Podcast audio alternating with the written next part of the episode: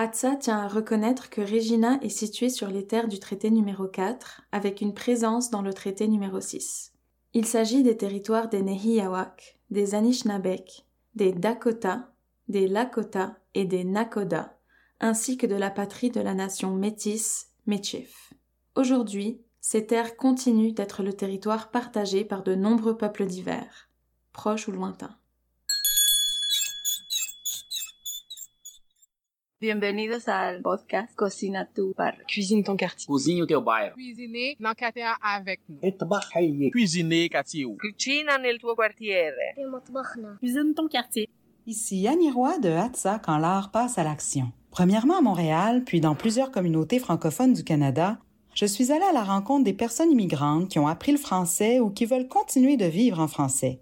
J'ai parlé à ceux et celles qui les aident à s'installer et aux artistes qui s'en inspirent pour livrer une parole essentielle à notre connaissance mutuelle. Ouvrez votre cœur et vos oreilles, le courage et l'inspiration sont ici au rendez-vous. Bonne rencontre! Барев Дзес и Мануне Арт Бабаян. Здравствуйте, меня зовут Арт Бабаянц. Bonjour, je m'appelle Art Babayan. Une chose est commune, Art Babayan. ça, j'ai tout le temps compris ça. Alors toi, Art, t'es un artiste de théâtre, t'es metteur en scène et auteur, et t'es d'origine arménienne et francophone. Et puis tu voyages beaucoup euh, entre Sherbrooke puis la Saskatchewanie, on pourrait dire, je sais pas. Puis euh, tu as participé récemment dans une pièce francophone à Saskatoon. En Arménie, tu y as été jusqu'à quel âge? Ben, c'est un peu, un peu plus compliqué. hein. Ouais. Je suis d'origine arménienne, mais je suis né en Ouzbékistan. C'est un pays en Asie centrale. Puis j'ai grandi dans cinq pays différents. Alors, euh, je suis canadien, je suis arménien et... Ouzbek? Je, euh, ben, je suis pas ouzbek parce que j'ai j'ai pas vraiment habité là-bas. Je suis né là-bas. Euh, C'est juste ma naissance. Alors, c'est compliqué. Alors, quand j'étais en, en train de grandir, je me souviens que j'ai toujours grand... J'étais toujours dans un environnement plurilingue. Alors, la langue maternelle, c'est arménien. Pour parler avec les autres, c'était russe. La langue de mes grands-parents que je connaissais assez bien, c'était la langue perse parce que c'était des Arméniens de l'Iran, de l'Empire euh, perse. Alors, j'ai grandi dans cette euh, situation très, très complexe. Alors, quand les gens me disent euh, d'où viens-tu, je dis je viens de, de l'endroit où j'habite maintenant. Ah oui, d'accord. Euh, on dirait ton ADN migratoire est plus forte que ton Ouais. origine comme telle, c'est ça? Les deux, oui, les deux. Mes origines, mes ancêtres euh, comptent quand même, mais l'endroit de naissance, c'est pas très important pour moi. Donc, tu n'y retournes pas, genre, Non. pour voir de la famille, des amis, Non. des trucs comme ça? Non, non, pas du tout, OK. jamais. Fait que pour toi, tu es au Canada, puis c'est ici maintenant, ta Ouais. vie, mais ça pourrait changer. Ça pourrait changer. D'accord. Oui, ça pourrait changer. Il y a 30 ans, on a eu des pays qui n'existent plus. Quand es-tu devenu artiste ou homme de théâtre dans tout ça? Ben, j'ai grandi avec le théâtre. Ma mère est euh, une metteur en scène. Puis j'ai beaucoup appris euh, dans ce contexte-là. Elle a eu une, une école de théâtre. Alors j'ai- j'ai appris le mouvement, le- la voix, le, le jeu euh, et la base de la mise en scène euh, chez ma mère, en fait. Alors, c'est un peu euh, la manière de l'apprentissage très traditionnel parce qu'avant euh, toutes les écoles de théâtre, il y avait, un- il y avait des troupes où les parents passent euh, les compétences aux enfants. Il n'y avait pas de d'école de théâtre avant. Puis moi, j'ai appris des trucs comme ça au début et après, j'ai fait mon, mon doctorat à l'Université de Toronto dans les études théâtrales et puis j'ai appris, j'ai écrit une, un- une thèse sur le théâtre plurilingue. Donc, en anglais? J'ai écrit ma, ma thèse en anglais parce que c'était à, à Toronto et j'ai habité à Toronto. Puis, qu'est-ce qui t'a amené vers le théâtre en français? Ben, en fait, euh, après mon doctorat, j'ai euh, j'ai obtenu un poste euh, à l'Université de Regina. J'ai commencé à enseigner le théâtre à l'Université de Regina. Qui est une université anglophone? C'est une université, anglophone, D'accord. mais il y a un, un endroit qui s'appelle la Cité. C'est c'est comme une Oui. faculté francophone. Moi, j'étais dans, le, dans la faculté de théâtre. Et tout ce qui s'est passé, c'est que j'ai vécu beaucoup de moments très, très négatifs en Saskatchewan. euh, et je me souviens que après environ 14 mois, je suis revenu à Montréal et j'ai pris un taxi. Et le gars, euh, le, chauffeur, il était euh, francophone. Et on a jasé en français. Et il m'a dit, je fais du théâtre euh, moi-même. Puis j'ai dit, mais vous avez fait le théâtre où? Il m'a dit, en prison. Ah. J'ai dit, en prison? Il m'a dit, oui, en France. Dans la prison qui s'appelle La Santé. C'était la plus grande prison d'Europe. Alors, c'était très, très intéressant, cette conversation. Et après, on a beaucoup jasé. Il m'a dit qu'il savait c'est qui les Arméniens. Il connaissait le, génocide arménien. Alors, il, était conscient de, l'histoire du peuple arménien, tout ce qui m'a surpris. Quand j'étais en train d'écrire ma pièce sur euh, la province de la Saskatchewan, j'ai ajouté un épilogue. Et dans cet épilogue, je me suis dit, la conversation avec ce, chauffeur-là, c'était en français. Il faut écrire l'épilogue en français. OK, OK. Euh, toutes les scènes dans ma pièce étaient très, très critiques. C'est des petites tragédies. D'accord. Mais à la fin de la pièce, je me suis dit, il faut avoir un épilogue qui nous donne un peu d'espoir. Et j'ai placé cette euh, conversation-là avec ce chauffeur-là dans ma pièce. Et je me suis dit, oui, la pièce est en anglais, mais cet épilogue doit être en français. Je suis contente que l'espoir rime avec français. Voilà, voilà. Pour moi, l'espoir, c'était le Montréal. Il y a beaucoup de mixité des gens. J'étais beaucoup plus à l'aise à Montréal qu'en Saskatchewan. Et je me suis dit, il faut changer la langue. C'est pour ça que j'ai commencé à écrire en français. C'était vraiment ma première scène Très en français. intéressant. Puis après, tu as écrit une pièce de théâtre totalement en français, c'est ça? Après, j'ai travaillé en français également, mais tout ce qui s'est passé, euh, la troupe du jour de Saskatoon, oui. le directeur artistique Bruce McKay, il a lu mm. ma pièce. Il m'a dit, mm-hmm. écoute, euh, j'adore la pièce, c'est vraiment exceptionnel pour, pour notre province parce que c'est une pièce qui parle de la vie urbaine Normalement, en Saskatchewan, on parle des prairies mhm, énormes, du mhm. ciel bleu, là, mais dans ma pièce, on parle des relations humaines dans une ville. Puis il m'a dit, je voudrais bien mettre en scène ta pièce. Par contre, la plupart des scènes sont en anglais. Puis, euh, on a trouvé une traductrice, Mishka mmh. Lavigne, qui habite à Gatineau. Elle est très connue dans, euh, dans le monde théâtral. Et elle, elle a traduit la, pièce, en français. Alors maintenant, l'épilogue est resté en français quand même. Oui, oui l'épilogue en français. Il n'y a pas une cassure de langue entre non, les deux. Non. Ah, mais je suis contente d'apprendre toute l'histoire de qu'est-ce qui t'a amené comme au théâtre francophone, on pourrait dire. En Saskatoon, c'était la première mondiale. Puis maintenant, je cherche une compagnie québécoise qui je voudrais faire euh, la même chose ici au Québec. Euh, par contre, je trouve que le cercle québécois est un peu serré. D'accord. Et pour les artistes de théâtre euh, d'origine euh, immigrante, oui, oui. c'est beaucoup plus difficile de pénétrer ce cercle parce que je ne suis pas allé à l'école de théâtre avec les Québécois. Oui, je comprends. Mais de plus en plus, hein, on veut euh, connaître euh, les, personnes issues de la diversité, puis au contraire, euh, leur donner de la vraie place. donc, j'espère que je pourrai t'aider là-dessus. J'ai pris une genre de quote là, dans un article sur ta pièce. Ça dit On ne doit pas juste travailler avec les petites communautés qui répondent à nos besoins ou qui appartiennent à notre propre culture. Il faut briser ces frontières entre communautés. Bien, partout au Canada, je pense que le pays est basé sur l'idée de deux solitudes, francophone, anglophone. Ici aussi. Je pense que c'est plus que deux solitudes maintenant. C'est maintenant c'est des solitudes des Premières Nations, mhm. des francophones, des anglophones et toutes les communautés immigrantes, par exemple les Chinois, c'est une autre solitude, les Russes, c'est une autre solitude, les Ukrainiens, tout cela, et les Arméniens, bien sûr. Et moi, je trouve c'est c'est pas vraiment possible de construire un beau pays si on a tous séparés et si on communique pas entre, mhm, entre mhm. nous là. Puis dans ma pièce, je montre euh, comment on peut briser ces frontières. Alors la scène dont j'ai parlé, l'épilogue avec le chauffeur, tout ce qui m'a surpris, c'est que pendant ce trajet de 20 minutes, cette personne-là, d'origine algérienne, que je connaissais pas, il a réussi à établir une belle connexion mhm. entre nous. Même si on ne partage pas la même langue maternelle, mhm. lui, il parlait arabe, plutôt, ben, il parlait français également. Mhm. Moi, je parle français comme ma troisième langue. Et par contre, on a trouvé une belle, euh, une belle connexion. Et à la fin, à la fin du trajet, j'ai dit, excusez-moi, est-ce que je peux vous prendre dans mes bras? Hmm. Et c'était vraiment touchant de de qu'on connectait avec quelqu'un qui vient d'une autre culture. Ben moi, ce qui me touche en plus, là, mettons comme québécoise francophone, c'est de voir que deux personnes issues d'origines diverses ont connecté ensemble en parlant français. Oui. Là, je suis émue, moi aussi, oui. parce que on travaille fort à, ce que le français soit une langue commune aussi, puis que le, français continue d'exister dans cette vaste Amérique.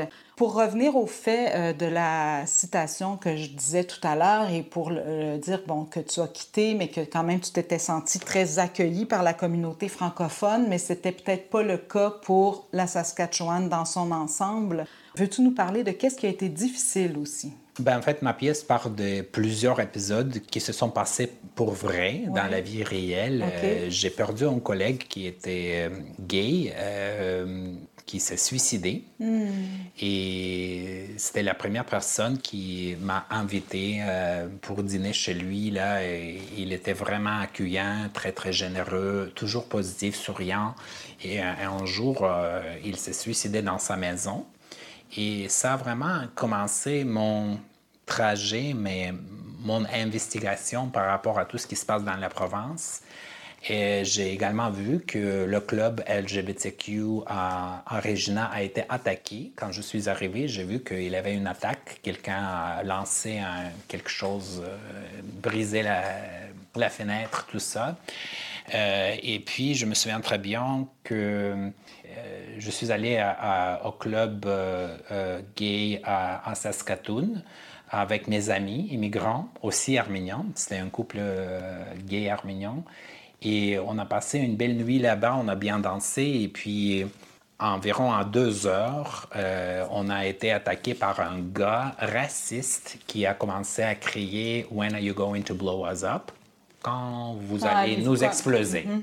Je pense parce qu'il a pensé qu'on était musulmans, hmm. parce que mes amis euh, avaient des barbes. Euh, puis je me suis rendu compte qu'il y a une connexion euh, entre l'homophobie qui existe vraiment dans les provinces très, très...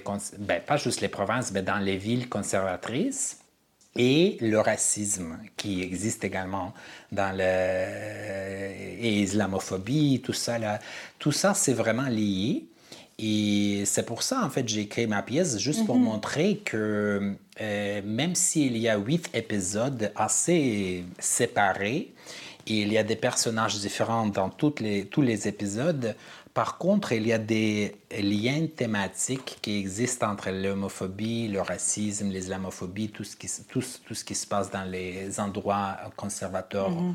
au Canada, y compris le Québec. Euh, j'ai également montré que quand les immigrants gays arrivent en Saskatchewan avec beaucoup d'espoir parce qu'ici on a le mariage gay, tout est mhm. permis, mhm. mais à la base ils découvrent souvent pas juste en Saskatchewan, mhm. c'est il y a des villes conservatrices au Québec, c'est pas juste je voudrais pas dire que c'est juste la Saskatchewan. Euh, mais il découvert finalement que il va découvrir que la sensation de danger existe là-bas également. oui. C'est pas la même chose que le, parc La Fontaine à Montréal où tout le monde euh, s'embrasse, euh, les gens, c'est des, des mecs qui s'embrassent, il y a des filles. Oui, puis tu sais, même s'il y a le Gay Pride puis des choses comme ça, au quotidien, les 364 autres journées, voilà. Hein, on n'est pas toujours dans le festif, euh, tu sais, puis e, e, effectivement. Donc, euh, ta pièce, euh, ce qui est intéressant aussi, c'est que ça parle aussi comme d'une minorité oppressée. Mhm. Euh, on pourrait faire des liens avec les francophones. Oui. Pas, là, je ne veux pas faire d'amalgame, mais je suis quand même contente que la communauté francophone ait accueilli ta pièce de théâtre et que, que ton discours et que ton propos et ton expérience, tout ça, puisse se déployer au grand public. Puis euh, j'espère que ça se fera aussi en anglais parce que c'est un propos très intéressant et important. Qui reste dans tes connexions francophones en Saskatchewan? Si quelqu'un d'autre arrivait en Saskatchewan puis voulait intégrer la communauté francophone, tu lui dirais quoi? On va où? On fait quoi? Je voudrais dire que à la base, la communauté francophone de la Saskatchewan est vraiment, vraiment ouverte à tous et à toutes.